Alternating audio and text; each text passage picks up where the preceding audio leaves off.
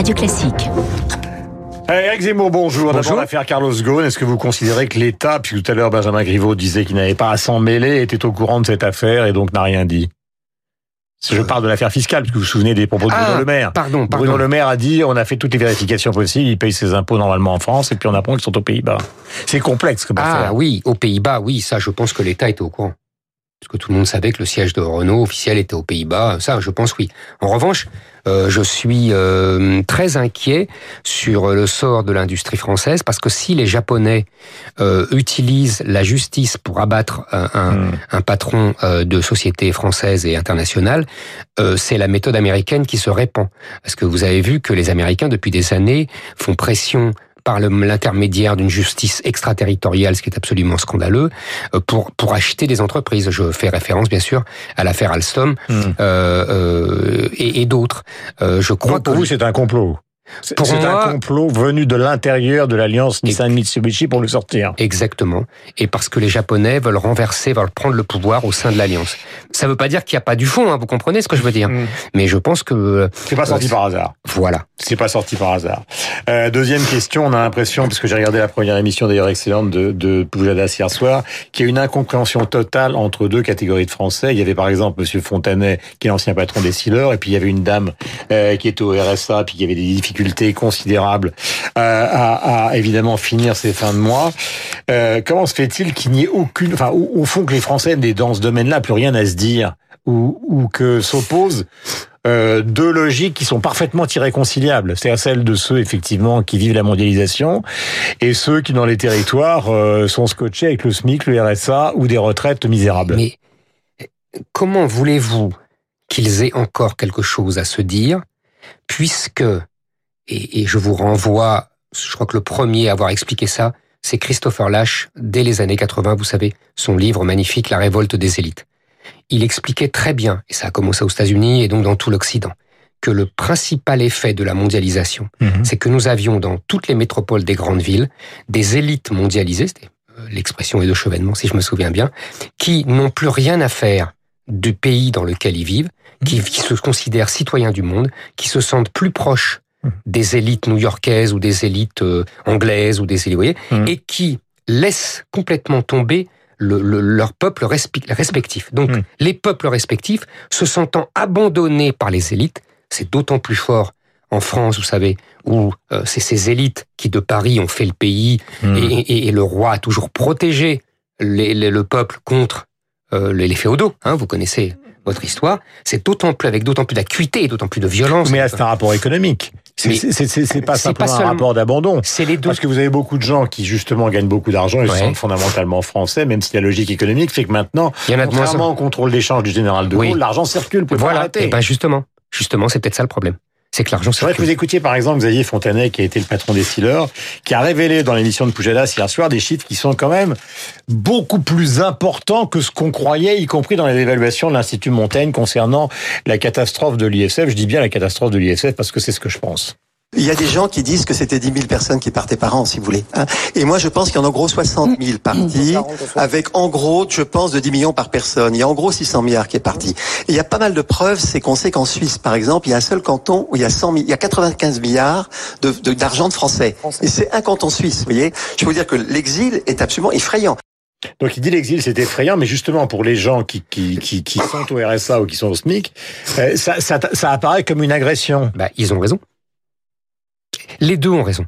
Comprenez-moi. Je rappelle Guillaume. que Fontanet, lui, il est resté en J'ai France. compris. hein, et il est J'ai compris. HEC. J'ai compris. Et il dit que c'est une catastrophe parce que, évidemment, Il a euh, raison. c'est Qu'est-ce que- écoutez. un argent qui ne s'investit pas en. France et qui donc qui ne crée pas d'emploi. Vous avez. Non, mais attendez. Moi, je je je, je, je veux pas du tout jouer au, au donneur de leçons, mais je pense que les deux ont paradoxalement raison. Et le patron des Silor a raison de dire que c'est triste de voir des milliards d'argent français entre guillemets partir. Hmm. Ça a commencé en 36 et puis après à chaque grande crise en 81, etc. Et là, euh, ça prend des proportions énormes d'après ce que vous dites. Euh, D'après ce qu'il dit lui. hein. d'après ce qu'il dit. Euh, il est tout à fait normal que des gens qui sont au RSA soient furieux de voir des gens riches à, euh, envoyer leur argent à l'étranger plutôt que de remettre dans le circuit économique français. C'est légitime. Mm. Les gens riches, vous allez me dire, euh, il est tout à fait normal qu'ils essaient de protéger leurs, leurs, revenus et qu'il y a trop d'impôts. Mm. Euh, moi, je, vais vous dire, c'est pas du tout pour faire, euh, pour donner raison à tout le monde. Riche et entrepreneur, c'est pas la même chose. Mais là, en l'occurrence, ils sont les deux. Oui, mais d'accord, mais c'est pas la même chose. Non, parce que vous confondez. Vous voulez dire qu'il y a des héritiers aussi. Bah, évidemment. Moi, moi, je trouve, je vais vous dire, je comprends qu'on veuille défendre euh, ses intérêts, etc. Je suis toujours euh, un peu étonné de voir des gens qui quittent la France pour des raisons fiscales. Je ne juge pas. Euh, je, je, je, je, je sais pas. Moi, je, je ne me verrais pas, même pour des raisons fiscales, euh, quitter hum. la France. Maintenant, je, je, encore une fois, je veux donner des leçons à personne. Mais euh, on voit bien que le système n'est pas sain. C'est-à-dire que d'un côté, pourquoi Vous savez, je lisais euh, une interview de Monsieur Blanchard. Je ne sais pas si vous connaissez Monsieur Blanchard, qui est l'ancien patron, l'ancien économiste en chef du, euh, du, du FMI, je crois. Voilà, et il a été professeur à Harvard. Exactement. Et il disait, euh, on est allé trop loin dans la liberté des capitaux. Euh, c'est inarrêtable. Non, pourquoi? Mais pas du tout. Vous avez tort vous de dire ça. Vous avez, vous avez installé un contrôle ben d'échange, eh ben comme le général de Gaulle. Mais pourquoi pas? Et pourquoi pas? Puisque même Monsieur Blanchard, qui est un, des plus grands économistes du monde, il dit c'est déraisonnable ce qu'on a fait. Hmm. Pourquoi pas?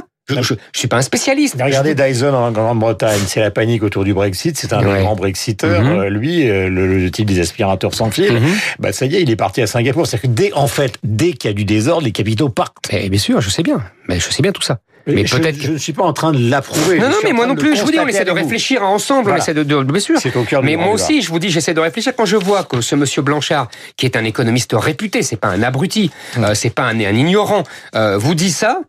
Ah, il faut peut-être réfléchir. Est-ce que l'humour est l'arme des dominants? Alors, par exemple, c'est le Haut Conseil à l'égalité homme-femme qui s'en prend justement, par exemple, à nos confrères d'Europe 1 ou d'RTL, euh, qui évidemment foncent le matin, euh, qui commentent l'actualité, font un certain nombre de blagues.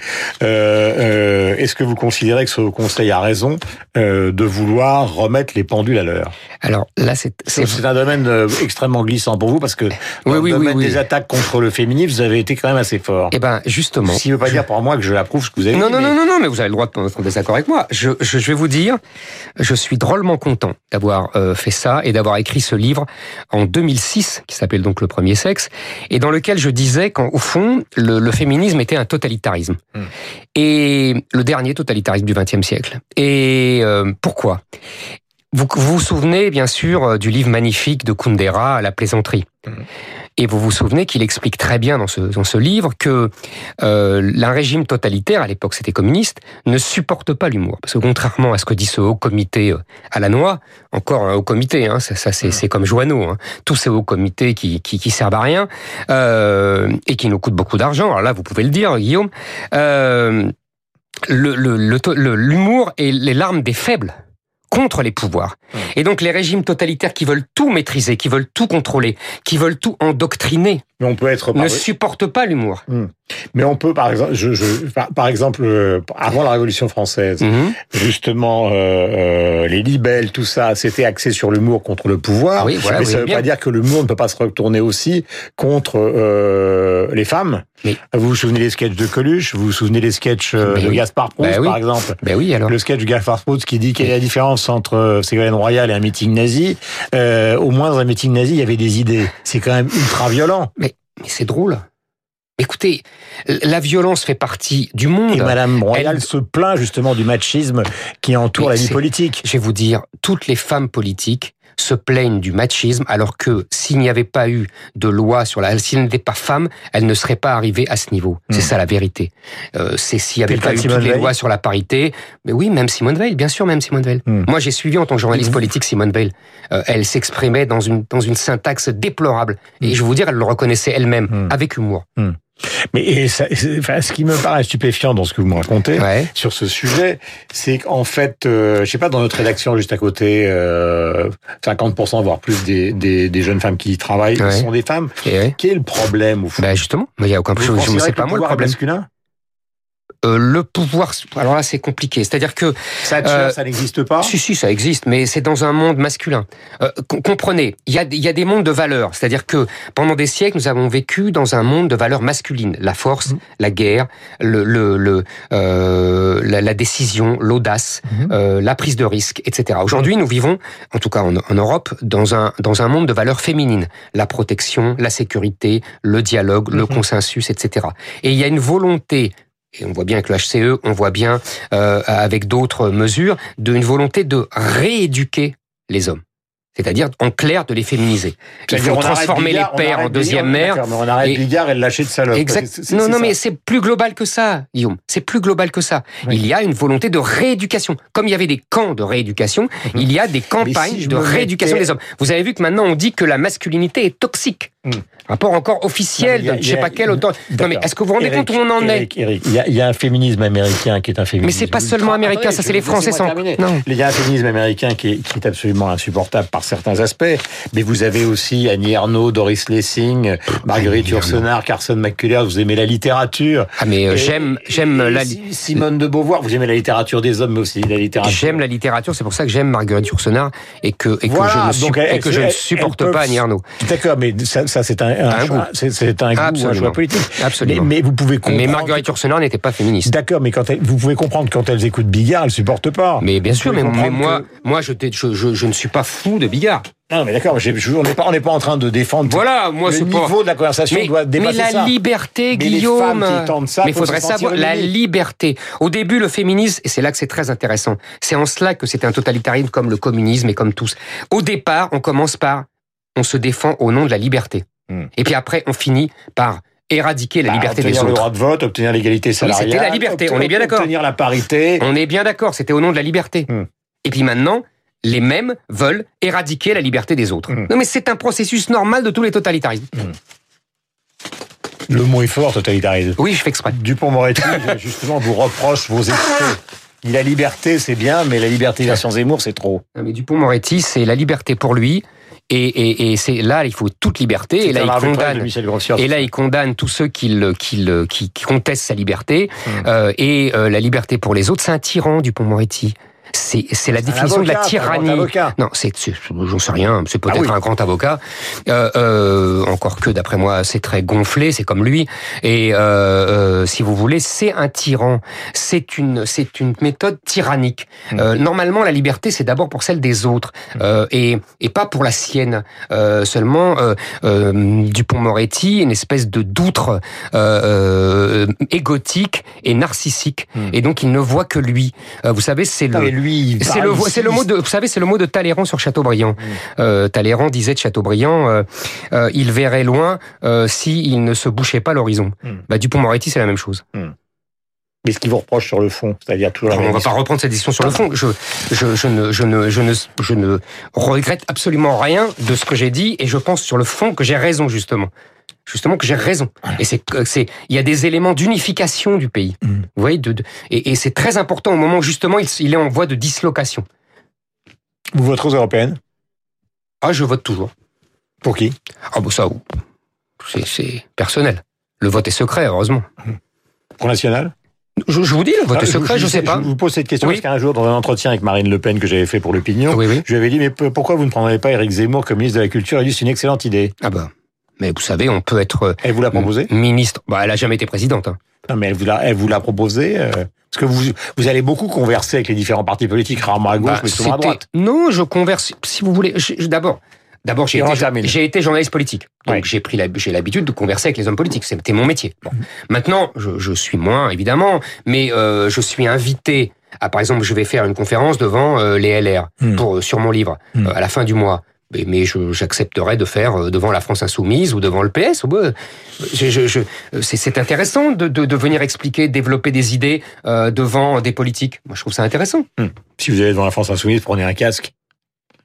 Mais vous savez, je suis pas en désaccord avec tout ce qu'ils disent et je crois qu'ils sont pas en désaccord avec tout ce que je dis. Moi, je les trouve euh, parfois inconséquents, mais c'est pas le même, la même chose. Merci beaucoup. Donc Eric Zemmour, l'invité politique, euh, l'invité de l'esprit libre euh, euh, de la matinale de Radio Classique, après Michel Grossier tout à l'heure et Benjamin Griveaux, qui lui donc euh, était l'invité politique. Il est 8h57, nous avons rendez-vous avec Franck Ferrand dans un instant. Voici donc euh, le rappel des titres, la météo et le match de l'US Open. Donc les demi-finales aura lieu à 9h30 dans une demi-heure entre Tsitsipas, euh, le, le grec donc, et euh, Raphaël Nadal.